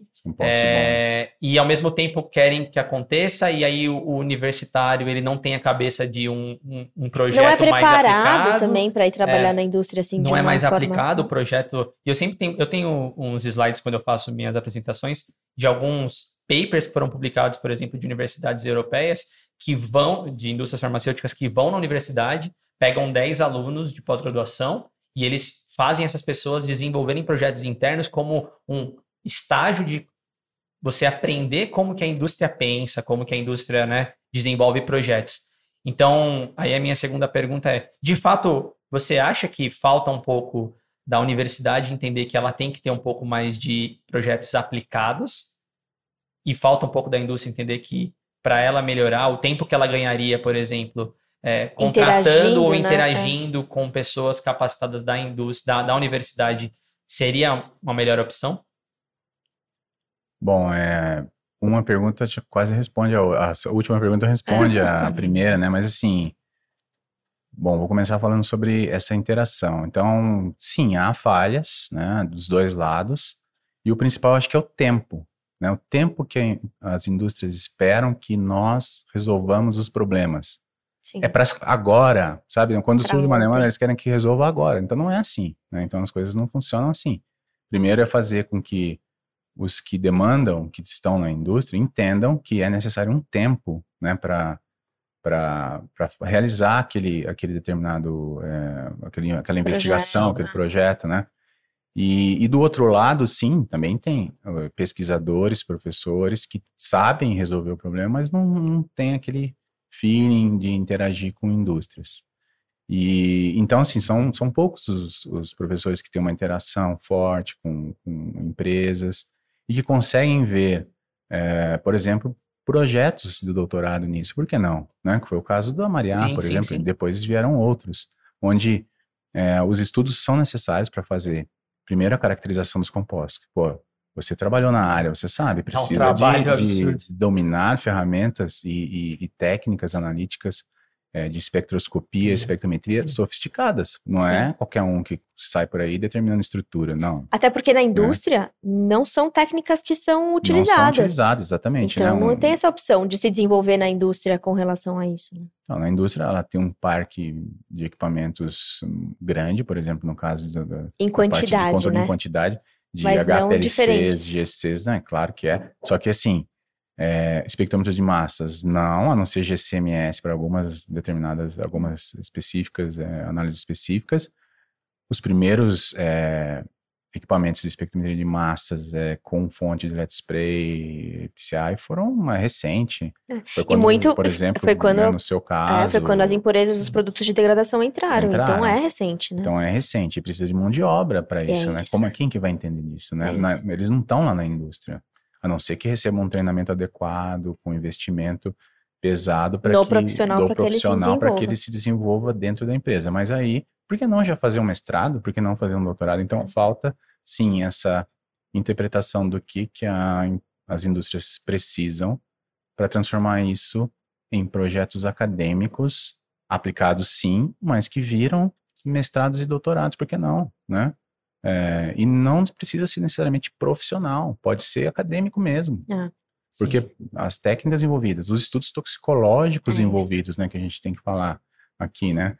É, precisa de, de, de, pessoas que, que dominem esses temas para entender os resultados também, né? Porque não adianta só mandar fazer e você tem aquele. Você terceiriza, você recebe terceiriza, relatório recebe aquele relatório, tá? E, E daí? nossa, eu recebi aqui um LD50 de é, 50 microgramas. E agora? Então, É. agora você tem que interpretar, né? Agora, agora que é a hora boa. Então, é. Ah, agora eu recebi aqui um Noael de. O que, que é Noael? Então, assim, sabe, é, é difícil, né? Então, precisa haver uma harmonia, tanto do lado do- da academia quanto do lado das, das Das indústrias. E aí, dentro desse contexto, você acha. Sim, eu tô te colocando numa, numa fria agora. Saia justa. É, é. Saias É, existe justas no alguma- episódio. Existe Calma aí, alguma. depois você chama ela de Gorgeous, tá vendo? É, Saia justa Gorgeous. agora. Vou mudar esse, ape- esse apelido carinhoso que eu dei, Gorgeous. É, né? Super Devil. Deve. É, existe alguma, sei lá, saída assim que, que você enxerga, alguma alternativa, assim, o que, que- o que, que ambos os lados podem fazer para se beneficiar dessa relação que para todo mundo que a gente, se você conversa com pessoa, com professores que, que conseguem ter essa visão e com o pessoal da indústria que também tem essa visão, é muito nítido que a interação, a união dessas forças só vai levar a um benefício dessa aceleração de, de desenvolvimento, de, de crescimento e tal. Então, não sei. Você consegue enxergar assim o que fazer, o que, que a academia tem que fazer, o que, que a indústria tem que fazer para que a gente estreite essa, essa ponte e, Sim. e é. chegue em algum lugar mais rápido, assim, porque meu, o Brasil precisa se desenvolver, né? Mas a gente sempre tem, que, tem o que desenvolver. nós saímos de iniciativas pontuais, que, por exemplo, lá no caso da, da faculdade, eu vou falar de quem eu tenho mais proximidade Uhum. E quem eu conheço, que é um exemplo de- dessa interação e que já rendeu muitos mestrados, muitos doutorados, que é o professor, Humberto, Ah, né? Sabia que você ia trazer ele, né? Então, o professor Humberto Ferraz. Vamos professor- trazer ele aqui também. Ah, toma. Ah, sim, então, é, são exemplos, né, de, de- a professora E que se Terezinha, beneficiaram, né? Terezinha, né? E se beneficiaram com- enquanto pesquisador, quanto professor, e a indústria se beneficiou muito da linha de pesquisas deles, né? Certamente. E hoje há outros nomes, né? Então, é, e, e- e projetos que, que, que têm essa, é, essa interação com, a- com as indústrias, onde é, diversos profissionais estão fazendo mestrado e doutorado acadêmicos, Sim. né? Então, além da minha, da- da- dessa vertente, digamos, do que eu faço de pesquisa, que foi, você foi a primeira, né? e Uhum. muito ideia inovadora, sua, muito ideia- inovadora. Não, mas assim, deixando não. claro que foi, foi ideia sua, embora as ferramentas tenham sido as mesmas, como eu já, É. já falei aqui, o Nathan perguntou também, né? A gente já discutiu. Mas eu, eu vejo como eh, tem uma iniciativa que eu não sei, depois que, que nós paralisamos em função do início da pandemia, né? o- o- mas há uma iniciativa, junto com o ICB também, de um mestrado profissional, ah. que envolve diretamente indústria farmacêutica. Eu não sei em que pé tá, se já Uhum. lançou, mas existe. Isso ia ser oficialmente lançado, foi, se eu não me engano, um pouco antes até da pandemia, do início da pandemia. E agora eu não sei eh, como é que está, mas tem essa, essa. E existem em federais eh, alguns cursos de especialização, aí não é mestrado e doutorado, mas por exemplo, para atender demandas até da Anvisa. Né? Então, assim, um curso para resíduos em alimentos para a Anvisa. Uhum, Né? Então, os profissionais da Anvisa vão lá e fazem esse curso uhum. dentro da universidade. Ah, agora, mestrado e doutorado precisa haver um- uma, digamos, da parte acadêmica, uma vontade dos programas de pós-graduação de, de fazerem eh, e entenderem que isso também é pesquisa É. que isso também gera mestrados e doutorados. A hora que é, esse entendimento tiver, até redundante, re- entendimento claro, né, é, que isso for claro mesmo, vai acontecer mais naturalmente. E da, de novo, né, da parte das indústrias que falta entender que isso precisa de tempo. Um funcionário vai ter que fazer um mestrado que dura pelo menos dois anos, ou um doutorado que dura quatro anos. Ah, então não é, é para agora, Hum. né? Então assim, então é de um lado e de outro, né? Então do, do lado da, da academia haver esse, esse entendimento de que é, essa demanda, no caso aí que a gente está falando aqui da, de que envolve determinação de, de, de, de produtos de degradação, por exemplo, é, precisa de, de, de especialistas, né?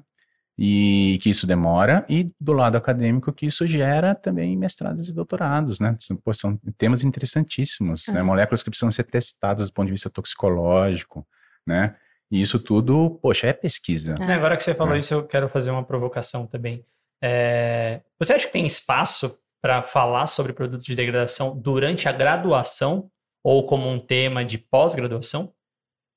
Você acha, você acha que tem espaço ou eu estou viajando aqui? Isso é uma coisa muito específica mesmo. Apesar de a gente defender isso, é, não sei. Você acha que isso tem sentido? Tem sentido, sim, principalmente se a gente considerar agora os biológicos que estão bombando aí. Eu ia falar né? isso com você. Então, os biológicos, por exemplo, é uma, é um, um um- uma abordagem completamente diferente, ao Diferente. mesmo tempo, é claro que eles degradam também, eles Sim. geram produtos de Sim. degradação, mas quais? Com que É. ferramentas eu vou usar para saber de uma enzima, de uma proteína específica? Então, é, pensem isso no contexto da pós. Poxa, um- uma disciplina que aborde tanto os convencionais, digamos assim, as moléculas menores, né? Que estão aí no mercado, mas pensem nas, nos biológicos, né? Bem complexos, precisam de outros ensaios. Então, poxa, isso ser abordado também como uma disciplina mais aplicada na pós, eu acho que é excelente até para os alunos, para estimular os alunos a perceberem que o que eles estão fazendo como ferramentas ali, aplicável. aplica-se É. a isso, por É, A exemplo vida real. né? Às vezes o cara está estudando lá, expressar uma proteína específica. Tá, mas poxa, às vezes ele, ele pode até se perguntar: meu, por que, que eu estou fazendo isso, né? Será que isso. Sim, é. Aí, Não ó, é no caso, você sabe fazer, você sabe utilizar ferramentas que podem ser aplicadas agora na indústria Ah. farmacêutica. Eles estão fazendo biológicos caríssimos. E eles precisam entender como é que degrada isso. Ah. Você sabe, Ah. né? Porque você sabe fazer a proteína, inclusive. né? É, inclusive, você pode ser contratado para uma, uma indústria nacional que queira é, desenvolver um produto biológico, Sem dúvida. né? Porque uma indústria nacional que queira fazer um produto biológico hoje precisa contratar doutores, pelo menos, né? É, Então, assim, é, e nas diferentes áreas. Nossa, e agora você vai. Não, de- não, deixa eu fazer um, um parênteses aqui, que é uma dica muito maravilhosa também. Tá? Estamos cheios de dica aqui hoje, hein, gente? Então vai, anota aí. É, eu tive essa vivência, né, de depois de ter o privilégio de ter entrado, né, por conta de toda essa história que a gente contou, ter entrado numa indústria farmacêutica nacional, que foi o Axê. É, mas ainda assim, quando a gente sai da academia e entra na indústria, existe ainda um processo muito é, muito importante, né? E que demanda também tempo para as duas, as duas partes, quem vem da academia e quem está ali na gestão da indústria, entender que aquele, aquela pessoa, aquele profissional precisa de uma adaptação e tal. E, e como eu já vinha, né, nesse networking com, a, com as indústrias, na discussão da, de, depois do que se tornou uma, a RDC 53, eu já fui entendendo a dinâmica. Mas, por exemplo, quando eu comecei a abrir para contratar e, e, e, ter uma equipe, ainda era uma barreira muito grande contratar mestres e doutores. Né? Por quê? Porque eles não tinham a experiência que a indústria quer, né? escrita no papel, no currículo. E aí, é, eu fui entendendo como que eu tinha que fazer a entrevista desses candidatos. Por quê? Assim como a indústria e os profissionais que estão lá, se eles não passaram pela carreira acadêmica, eles não, eles não sabem entrevistar uma pessoa que veio da academia. E o profissional que vem da academia também não sabe se vender. Né? Que é exatamente isso que o Hernani está falando. Não é porque você estudou uh, a determinação de toxinas em algas, de algas marinhas em, em água, que você não vai saber fazer uma análise de impurezas em medicamentos. Né? Quais são as ferramentas que você utilizou dentro da sua pesquisa que você vai sim aplicar só mudando a sua amostra, né? mudando o objeto da sua pesquisa. E aí, é, eu lembro que, que eu tinha, na, durante a entrevista, que provocar o, o doutor ou o mestre que estava sentado ali para fazer com que ele me provasse que aquilo que ele estudou era aplicável. Mas porque eu vim dessa, desse mesmo lugar. E aí, deixo aqui uma dica até para o pessoal, não só para o pessoal que sai da academia, que precisa fazer esse exercício de mostrar a relevância do seu trabalho aplicado ao que a indústria tem de demanda, mas também para os gestores da indústria farmacêutica que vão contratar esse, esse pessoal observem e no momento da contratação façam as perguntas certas para que esse profissional consiga te provar o quanto que o que ele estudou é aplicável para aquilo que você tem de demanda. Então, eu acho que isso é uma isso é uma é um estreitamento de pontes muito importante em que o acadêmico vai trabalhar na, na sua na sua é, no vender o seu conhecimento e o gestor da indústria farmacêutica vai se aprofundar e entender o quanto que aquele aluno tem de bagagem para oferecer. Porque no final, a gente, sempre, a gente já falou aqui em vários episódios, é, que um mestre e um doutor nada mais é do que um profissional que sabe resolver problema, porque é a única coisa que ele faz durante a sua pós-graduação. Independente do seu projeto, a gente só tem que resolver problema. Então, e isso é aplicável em qualquer contexto, né? Não, e aí acho que com o discurso que o Hernani fez agora, acabou na minha cabeça é, fervendo muitas outras coisas, porque a gente acabou de falar de. A gente começou falando da sua história, colocou, colocou a posição da farmácia, a posição de uma toxicologia, medicamento, você trouxe biológico e hoje você está na Exal no agro. com agro. e hoje você interage com empresas agro, né? E aí, como que. Bom, tudo bem, eu entendi do começo da sua trajetória, você foi para uma área de tóxico ambiental, ecotoxicologia e tudo mais. Mas e aí? É, qual o desafio? Qual é a diferença de você interagir hoje que você vê com Existe o mundo, diferença, existe? né? É, não estou dizendo exatamente nos processos, mas é, o, o, mundo agro também tem essa percepção que a gente está dizendo da indústria farmacêutica, é um pouco diferente. É, como você enxerga Existe isso? mais oportunidade É. para quem sai da é academia e para a indústria, para o agro, né? Farmacêuticos têm oportunidades na indústria No agro. do agro?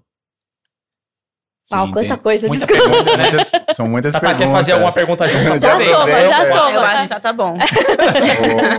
o, o meu poder de si- sintetizar É. as, as perguntas, mas em- primeiro a interface que pode existir e existe entre é, o universo é, das indústrias farmacêuticas e do mundo agro e existe, né? Então, assim, essa foi a sua última pergunta, na verdade. A primeira, eu fui parar lá, né, na, na, em Piracicaba, na, na- no campus da Exalco, no Sena.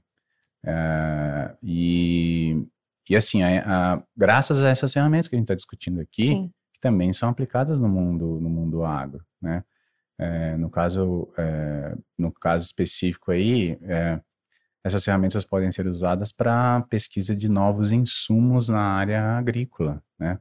É, é muito vasto, diferente da indústria farmacêutica que é focada em medicamentos, né? Lá não, lá os insumos são usados ou como fertilizantes ou como defensivos agrícolas, ah, ou na parte de pecuária, né?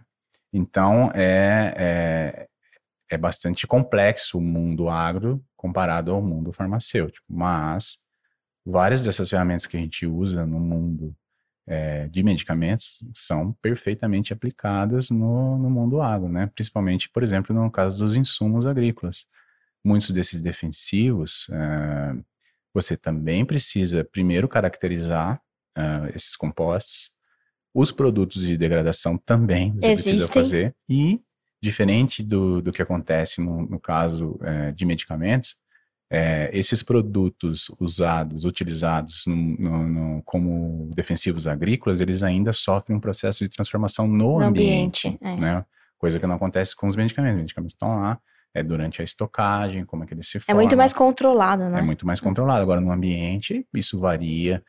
Assim como a gente tem as zonas, no caso do, do- dos De diferentes- estabilidade, da é. estabilidade, no, no mundo agro a gente tem, ué, aqui nós somos um país tropical, né? Agora, você usa esse insumo lá na Europa, é temperado, e aí, como é que a transfor- as transformações vão ocorrer? diferentes.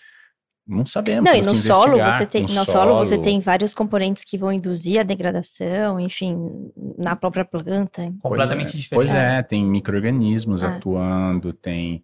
Ahm, isso pode ser absorvido por outros organismos. E como é que isso. Qual é o impacto disso no ambiente? Isso tudo é estudado no mundo agro. E, e as ferramentas para isso são os ensaios ecotoxicológicos, que a gente até usa alguns eh, adaptados aí para o mundo dos medicamentos, né? Mas as ferramentas são muito parecidas, muito Sim. próximas. E há, sim, eh, profissionais farmacêuticos trabalhando no mundo agro, né? Então, é, é, as- eu, eu conheço, co- tenho colegas, inclusive, que trabalham na- na- nas indústrias é, de, que estão relacionadas ao agro, que acabam, em alguns casos, também sendo da parte de medicamentos, né? A gente Uhum. sabe disso. É, você pega uma Ah, Bayer, a uma- Bayer ela é para tudo, uma BASF, ela uma tem Basf, tudo. né? Bayer, elas são, englobam mercados é, também de medicamentos. E eles vão, né? e eles buscam também a interação, ou atualmente tem na mesma onda que a gente acabou de falar, eles estão buscando um pouco mais dessa parceria. O com a contato da, indústria. é, da indústria agro também é, é- ela, ela usa bastante a universidade ou é igual da indústria farmacêutica, por exemplo? Não, sim, eles usam, porque, Eles usam mais, por eu exemplo, acho, né? né, o, o- os ensaios ecotoxicológicos, que são mais complexos né, no mundo agro, precisam de outros profissionais, os farmacêuticos estão aí incluídos, mas eh, Tem os agrônomos, tem os tem outros agrônomos, profissionais. enfim, né? tem É. outros profissionais envolvidos, mas assim, é, é, são, como eu disse, ferramentas que se compartilham e, e, e há uma interface muito grande, né, com, com, com o mundo farmacêutico, e é por isso que eu tô lá, né, então assim, é por isso que eu tô lá, se não houvesse essa interface, eu não tava lá, mas assim, eu, eu é, é, é perfeitamente aplicável. Inclusive, nós trazemos um- algumas ideias, né, que são diferentes, no nosso caso, que podem ser aplicadas lá, que podem facilitar os trabalhos, podem facilitar os ensaios, pode ser tema de, de, de, de dissertações e teses, é, num cenário um pouco diferente do que nós estamos acostumados. Então, é isso que eu estou fazendo lá, né? Então, é é Muito exatamente bom. isso. Que legal. E, que e a gente legal. fez, a gente fez um workshop no ano passado, né, Dani? É, do agro, então assim, a Spectra, junto com, com o professor Hernani e a sua aluna de pós-doc, né, Kink? É Bi- A Jéssica. Jéssica. Moreto. É. Sim. É, e o pessoal também, acho que foi da BASF, da Bayer e da Anvisa, né? E do mapa. E do mapa, e do mapa. Então, é, porque o agro também tem essa, viu, galera? Exatamente. Não é, só Não é só. Ó, Anvisa, Mapa e Bama. e São Bama. três agências. São três né? agências regulatórias que o agro precisa eh, interagir e, e ó, É cada uma com a sua particularidade aí ali, é bem difícil. É, então a gente fez esse workshop durante um mês, de uma, uma semana, né? Semana. Foi muito legal, muito interessante. E, e, e é, foi essa minha sensação enquanto ali participante de olhar o quanto a indústria agro é desenvolvida e o quanto a gente tem uma interface muito próxima, assim, de aplicação do que a gente faz eh, no nosso dia a dia dentro da indústria farmacêutica com o que eles fazem lá. Por exemplo, as ferramentas de, é, de, de prever, é, De predição. de predição É, é, que você falou, é. pode, podem ser aplicadas Sim, no, sim. no agro, né? Sim. Ah, e talvez até mais outras ferramentas, né? De, de, de avaliação toxicológica em sílico também podem ser. Aliás, eles têm uma, umas exclusivas eh, deles, mas existem eh, Existem essas que- outras, que, né? podem ser é. aplicadas, eh, enfim. É, não, é que- uma. é- pode falar, desculpa. Não, não, aqui. Existe, então, uma interação Uma muito grande de oportunidade. oportunidades, né? Não é isso. Então, eu acho que existe essa oportunidade, é, estejamos abertos aí e, e também incentivando essa interface. E aí eu tive a sensação na época desse workshop que que a indústria era mais conectada com a academia. Assim, não sei se foi uma sensação que o pessoal, por exemplo, da Exalc, era muito comum, porque a gente tinha agrônomos ali dando palestras, enquanto Bayer, BASF e tal, que vieram da Exalc e estavam ali e, e sempre traziam as experiências de interface, ah, de, de vez em quando iam lá, faziam os, os experimentos e, e, e, e a indústria utilizava, e, enfim, existe um... Eu fiquei com essa sensação, assim, de que existe uma interação mais próxima do que hoje é, é na indústria farmacêutica. Não sei se é... Se, Não, a sua É. percepção foi, foi correta. Nós temos, naquele, naquele workshop, nós tivemos pelo menos dois egressos lá do né? curso de É. pós-graduação do Sena, eh, que fizeram doutorado lá e que fizeram pesquisas dentro da empresa, É. né? No, no caso, um da Bayer e um da BASF. é, me lembro É, disso. que se formaram lá, fizeram doutorado lá. Eu não lembro se eles fizeram o curso de agronomia, de Uhum, graduação, uhum. mas que fizeram doutorado no Sena, sim. Eu lembro que eles, inclusive, falaram, não sei se É, você lembra então, lá, por isso. pra gente, inclusive na- na- na- nas agências também, É. né?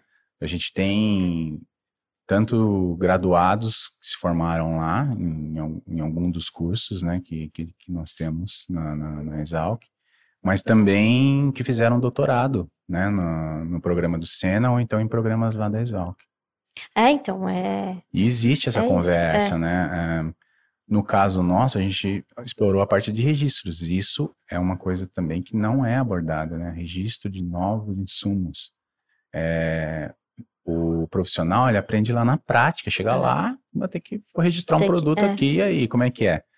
Então, é, eles aprendem lá. Sim, É. sim. E aí, no caso, a gente fez um, um, Workshop, um né? workshop sobre isso, né? Que etapas são necessárias Eu lembro. e com uma visão da, da academia, com uma visão das indústrias e com uma visão Do- dos dos órgãos, reguladores. dos órgãos Reguladores. reguladores, que a gente chamou é, uma- dois profissionais da Anvisa e Uhum. dois do, Do mapa. do mapa, que foram lá e falaram. Pô, a gente tem que repetir, então, Hernani, tem que fazer mais um. É, e isso é muito legal. Eu acho que essa também é uma saída daquela pergunta que eu fiz anteriormente, que eu falei que ia te colocar na, numa Ah. saia justa. Mas eu acho que essa também é uma, é uma, é uma saída para a gente estreitar essa ponte, né? Então, assim, a universidade, junto, e, e as próprias indústrias que fizeram parte, eles, eles ajudaram na organização, né? Sim, Então, ali você já começa a estreitar a, a relação e, e promove para os alunos de pós-graduação e até de graduação, se eu não me engano, tinha graduação assistindo tinha- também, tinha né? graduação também. É, essa visão de que, olha, isso aqui está acontecendo. né? e e para você colocar um produto no mercado, você precisa disso, disso e disso. Existem diferentes expertises. E aí você também vai é, cultivando isso dentro da, da graduação e da pós-graduação, que também acho que é uma que foi uma das perguntas do Natan, de é, do quanto que não se fala disso muito na graduação e na pós-graduação. Então, eu acho que essas iniciativas, não necessariamente de ter uma disciplina, mas termos eventos e, e trazer essa discussão para dentro né, do universo da graduação e da pós-graduação também é uma saída para começar a estreitar essa ponte. E acho que uma coisa que a gente também não falou que existe, que são os, os projetos FAPESP, PIP, etc., que também é um, é um incentivo né, das agências de fomento uh, a fazer essa ponte estreitar. Então, existem aí alguns projetos, é, acho que não é só a FAPESP, né? Tem. Não sei se é. a Embrapi faz também. Não sei Sim. se é diretamente com as indústrias, enfim. Mas existem agências de fomento que, que, que lançam, né? É, editais para que a academia é, envie projetos em parceria com a indústria. Então, a agência de fomento, ela, se eu estiver falando alguma coisa Não, a Embrapi besteira, é exatamente isso. Ela tem que ser o PIP, mas o PIP também, né? O PIP FAPESP. É, tem algumas categorias, mas é. sim, também tem que ter uma demanda da, da uma indústria. determinada empresa, é. por exemplo, né, no caso de chamadas específicas, é, no caso da FAPESP, né, em uhum. parceria com uma empresa, ah. ou então alguém resolve criar uma, uma, uma empresa, uma startup, por exemplo, tem, também que é incentivada pela agência de... de fomento também, né? Não. Pode ser, não, sim, é incentivada é. no caso totalmente. É, assim, pelas agências de fomento. Da, do grau de, de, de, de está, do estágio, né, que a empresa, empresa esteja. É, se a várias... ideia for boa, mas não tem, por exemplo, aplicação, tá no início e ah. tal, é, é, é, o fomento é completo, é 100%, mas se tiver já uma interação com alguma empresa maior, pode ser de 70% ou a, a metade, no caso, é, quando está num estágio um pouco mais, mais avançado. É, então, isso também são, são alternativas, né? São de fazer a gente de, de, estreitar essa ponte. Então, existem essas, esses projetos, esses editais de agências de fomento que a indústria pode se aproveitar do tema e aportar também um investimento para desenvolver determinados projetos e temas que sejam de seu interesse, né? Sim, isso isso pode e deve ser explorado é para, enfim, para haver essa, essa interação. Sim.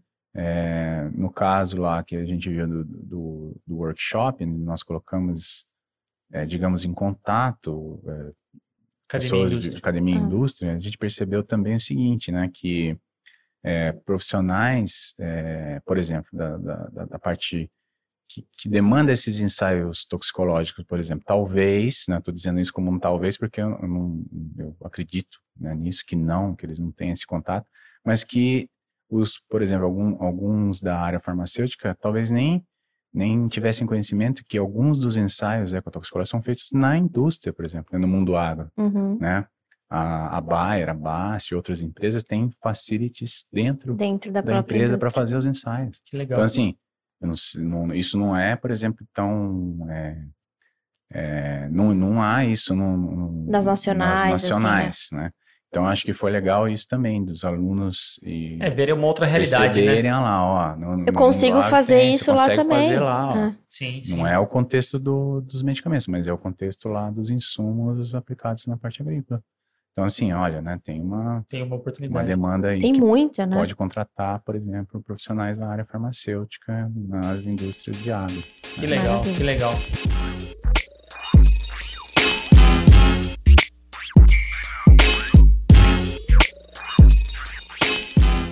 Então, já caminhando para o final, Hernani, nossa, foi muito legal. Se deixasse, acho que a gente ia ficar duas, três horas aqui. E tem então, tema, a gente teve que selecionar os temas aqui é, para falar com o Hernani, porque dá para falar coisa. de muita coisa. Dá para falar de muita coisa. Isso que não tinha nem cerveja aqui na mesa. Se tivesse, Se tivesse. aí, flui, aí, flui ainda mais. mais. É, aí, aí lascou. Hernani, chegando para o final, a gente faz o nosso ping-pong, que a gente vai fazer algumas perguntinhas para você, mais rápidas e diretas, e você responde para a gente. Se quiser, não precisa se comprometer também. Não, não, eu quero, eu quero. Pode responder. E aí eu vou começar com a pergunta que eu sempre faço, que é qual a sua maior fonte de informação atualmente que você consome no seu dia a dia, tanto profissional ou pessoal, você que, você que escolhe? Minha fonte de. É, fonte de informação. Internet, site. Você recebe livro, jornal na sua jornal, casa, chefe de papel, lê. Instagram, LinkedIn, Twitter, qual que é a sua. Bom, internet, com certeza, mas de. de... Fofoca Instagram, porque ele é super ativo. Ultimamente tenho dado um tempo de redes sociais. Eu percebi, eu É, percebi, eu percebi. é, mas você diz informações, eu só, por exemplo, BBC, é, sites onde eu, onde eu pelo menos sei que a, a- se uma notícia é publicada, ela foi checada, verificada Verificada. do contexto verdadeiro ou não. É, claro que ainda assim pode haver alguma falha ou, ou ainda assim ser tendencioso, mas eu pelo menos sei que teve um filtro, que houve alguma, algum processo ali de mas, assim, no mundo profissional, óbvio, da, da- do meio científico, dos, dos nossos, das nossas fontes de, ah, de artigos científicos que foram avaliados PubMed, pelos PubMed, Web of pares, Science. Web of Science, PubMed, entre outros, né? Sim, sim. E, Google Scholar também, porque não? é Sim, muito sim, bom, sim, ele concordo, contempla... concordo. É, eu uso muito o Google Scholar hoje em dia. Eu acho que... Eu não sei, não é para dar palpite, né? É só para Não, pode, claro que você pode fazer o que você quiser. Fala. Com uma experiência prévia, né, alguém consegue selecionar se aquela notícia é boa ou não, né? Mas sem, é, é, aí precisa ser alguma, pelo menos Tem essa, uma curadoria essas- de alguma forma. de alguma forma. Então esses que eu citei, pelo menos há uma, a não ser é, que haja algum equívoco, mas assim, é, pelo menos você vai olhar lá e vai ver que Foi revisado, Foi de alguma revisado. forma. É, e no mínimo você né? vai bater o olho e vai pensar se você concorda ou discorda. né? E eu desconfiar de alguma coisa. ou desconfiar né? de alguma É, coisa, né? perfeito. Porque se vem pelo WhatsApp, Aí lascou. né? A tia do Zap não sabe sobre vacinas, não adianta, né? Não sabe, né? Tem que ser da Anvisa, Nossa, tem que ser né? do FDA, tem que ser da EMA, né? Então, assim, da Organização Mundial da Saúde, não é a tia do Zap que sabe. Então, Pois né, é, isso é muito Isso bom. Ficar claríssimo, né? Principalmente para os nossos familiares. É né? vindo ainda de um pesquisador, professor, titular, Isso. gente. É, é isso, né? Acho que. Por favor. Sua vez. sua vez, sua vez, Maria. Nossa, eu tenho várias aqui. É, São Paulo ou Piracicaba? Piracicaba. Nossa, essa foi Nossa, isso foi muito rápido. Eu muito sabia, rápida. será? Eu peguei pong real. Tá, você tem alguma? Não, pode ir. Tá, então vai, vai que você tem mais aí. Ahn, Nossa, essa segunda aí essa, vai ser é, tensa. essa é tensa. eu acho. Vai colocar ele numa situação com, É, é, mas complexa. o Hernani, ele sabe. Tá bom, É, quero ver ele se ele vai sabe, responder tão sabe- rápido assim. Agro ou farma? Agro. É onde ele tá hoje, não é louco, né? Não, bom, essa é, eu respondi rápido porque eu tô lá, É, né, no Senna, então agora meu universo é esse. Mas por que não desse contexto sair um medicamento também? Lógico. É, a gente não pode estar fechado. Concordo. Ah, então o que eu faço lá usa ferramentas que se aplicam também. Então eu não, não estou fechado, mas é, você que me conhece sabe que ideias são é o seu exemplo, né? Você Sim. iniciou um- uma linha de pesquisa no meu laboratório, Sim. né? E que hoje você está aqui na Spectra, né? Então, assim, conduzindo isso, né? E aplicado, ah, enfim. Então, é, hoje eu estou lá, agro, mas por que não, né? Eu não me A fecho. resposta não. dele era agrofarma. É que você. É, Né, tudo bem. E tem aí o mundo veterinário também, né? Que a gente Tem. nem abordou. É, Fica para uma outra é. conversa, né? esse é Agrofarma vet. É. VET, gente, é o, o que nós Nossa, Vet. podemos, inclusive, né, ajudar bastante, interagir bastante. Vet, Fica para uma liga pra próxima. nós aí. É, liga pra nós, galera. Liga Então, pra eles vão nós ter que que a fazer gente tá- tudo É, que a gente já fez gente já de alguma fez, né? Então, Tá certo. fica aí. forma. Fica a dica. A Ana tem que olhar aqui. Do VET. Os pra gente. farmacêuticos podem também Tamo atuar. aí, tamo aí. Então, É, qual a sua principal ferramenta de trabalho hoje? Que você, hoje lá no seu dia a dia, usa bastante? é, Pode bom, ser o Word, pode ser Office, pode ser o que você PowerPoint. quiser. PowerPoint, SharePoint, Olha, são Trello, se você falar. o do Retroprojetor. mundo de um, Retroprojetor um, não. Um professor hoje numa universidade, é, sem dúvida nenhuma, ele passa boa parte do tempo num editor de texto, né? Pode ser o OpenOffice, se pode ser o. Word, pode ser, enfim, qualquer outro.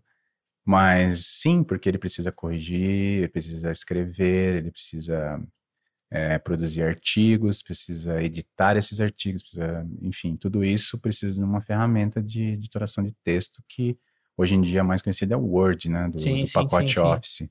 Mas é, depois as aulas, a gente precisa é, de dar aulas, e para isso, sem dúvida nenhuma, PowerPoint, PowerPoint. ou então usar do Google. aqui, aqui tiver mais acessível, mas é, é, sem dúvida o PowerPoint, porque a gente precisa dar aulas, nós precisamos apresentar nossas pesquisas, nós precisamos, é, enfim, dessa ferramenta muito importante, que hoje tudo a gente apresenta, pelo menos com alguns slides. Né? No futuro, os professores vão falar a principal ferramenta, Photoshop, porque eu já faço aula e aí eu tô fazendo foto e vídeo e tudo mais, você vai ver. Pode ser. Inclusive, ser. eu aprendi a usar é, uma que dá para gravar. Você fica com o, o seu vídeo junto com a apresentação. Sim, sim. Eu conheci isso no mundo Na pandemia. pandêmico, né? É. fazer e tem Aliás, todas as ferramentas as também ferramentas de, é de, de, dar aula online. De dar aula online, de gerenciar uma sala de aula online, né? É. É, online não, mas é dentro de uma Sim. nuvem, né? para os alunos verem o que vai ser abordado, colocar, na verdade, uma sala de aula é, que está lá disponível para os alunos entrarem, consultarem. É, Qual que é essa daí? coisa, hein? Que coisa. Qual Olha, que é tem a essa? Moodle, que é, É. da, da USP, né? Mas a gente tem a do Google mesmo, né? Que, O Classroom. que chama Classroom. É. É, temos outras do, do- do- do Microsoft, enfim. Mas no caso da USP, o Moodle, que alguns alunos reclamam, né? Com razão, que ela não, Não, é, é, tão muito fácil de lidar. Não, não é fácil. Experiência Thaís. própria, Tata. É, Mas funciona. funciona. é, Mas, é, tem- mas é a ferramenta que não funciona ou as- alguns professores que também não conseguem Os- entender ali os. Porque tem essa dificuldade, né? Ah, mas acho que é mais a plataforma mesmo. É. assim. E aí vai, tá, segue, pra gente encerrar. Ah, tem mais duas. Ele vai responder rápido essas suas aí. É, essa daqui é, é meio mamão com açúcar, porque eu quero me redimir aí com as perguntas difíceis que eu fiz. É, pesquisa acadêmica ou na indústria?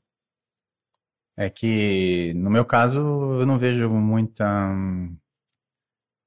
que Olha só, essa foi mais difícil. É, foi essa foi mais difícil, tá vendo? Seria um meio termo aí, né? É, é, Porque assim, eu não considero minhas pesquisas super é, 100% acadêmicas. assim. 100% elas são acadêmicas, é que assim, né? A pergunta tá É que foi muito, foi muito fria, né? Muito superficial. Capciosa, Meu, foi isso foi capciosa. Não, assim, superficial. ó, dividiria assim, pesquisa básica e aplicada. né? Tá. Vamos fazer assim. Então, Tá. assim, reformulando um pouco. É, me- a minha pesquisa, ela está no meio, né? Então, assim, mas eu posso fazer com que ela seja muito aplicada, né? Uhum. Então, mas eu, é, eu tenho como algumas linhas é, de pesquisa que me permitem atingir esse grau de aplicação. É, e foge um pouco da básica mesmo, aquela básica, onde você estuda, que eu até citei aqui, por exemplo, a expressão de uma determinada proteína, fazendo uma modificação genética de bactéria de fungo e tal. Não, não faço isso, né? Uhum, Eu trabalho mais ali no meio para aplicação, né? uhum. É, então, eu não estou na pesquisa básica mesmo, né? Então, é, mas não, não é que é uma escolha, é o que me levou a isso, né? Então, eu sempre é, me, me utilizei de algumas ferramentas, né, que, que são de avançadas para responder perguntas de pesquisa de, de- de- acadêmicas, né? Então, isso me levou a ficar mais próximo de uma pesquisa aplicada. Então, indo para nossa última pergunta. E aí, assim, eu só vou trazer um contexto, porque a gente Ah, não meu falou Deus disso, céu. rapidinho, Ah, meu ó. Deus do céu. É, Ela ficou receosa que você deu aquele, aquela, correção na anterior, agora ela quer colocar contexto. Não fiz as perguntas certas, a gente vai anotando aqui, não fiz a É. pergunta certa. É, Mas Hernani, ele falou um pouco da Suécia, mas ele também tem uma ligação muito grande com a Alemanha. Ele vive na Alemanha, tudo ele quer, enfim, qualquer coisinha ele já quer ir para a Alemanha. não, mas é que ele tem parceria lá também, não tem? Tem, enfim, a Fernanda trabalha na base, tem que ir para a Alemanha. Então o Hernani sempre tá na Alemanha, porque também ele gosta de uma bela cerveja e, e, e de salsicha também. É, Suécia ou Alemanha? Suécia. Sério? Olha, já era, perdeu. Nossa, essa daí eu, eu Mas é que tem que responder na lata, Não, né? tem que responder Certo, na tá certo. lata. Foi muito bom, foi muito bom. É, porque Ah, por que- então por que que você não vai sempre pra Suécia? Você vai mais pra Alemanha? Talvez por isso que eu. É, é, tivesse- Talvez é por isso que ele goste mais da Suécia.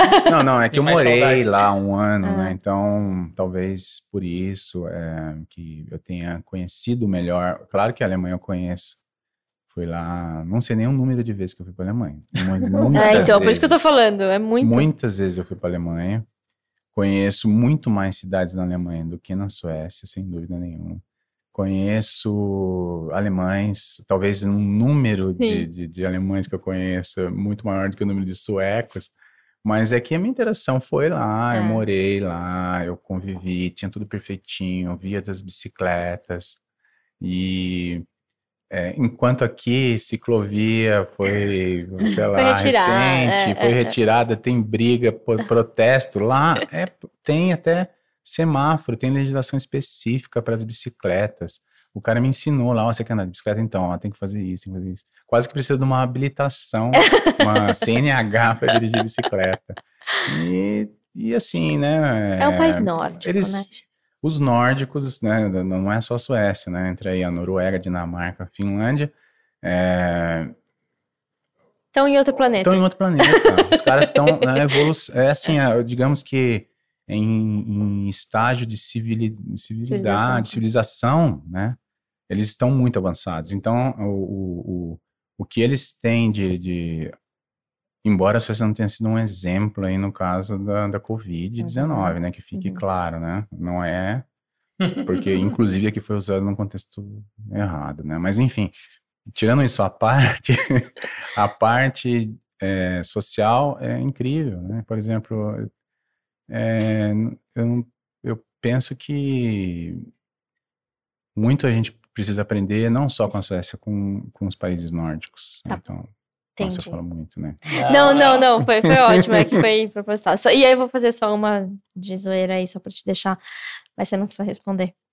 É, linha de pesquisa em toxinas ou em produtos de degradação?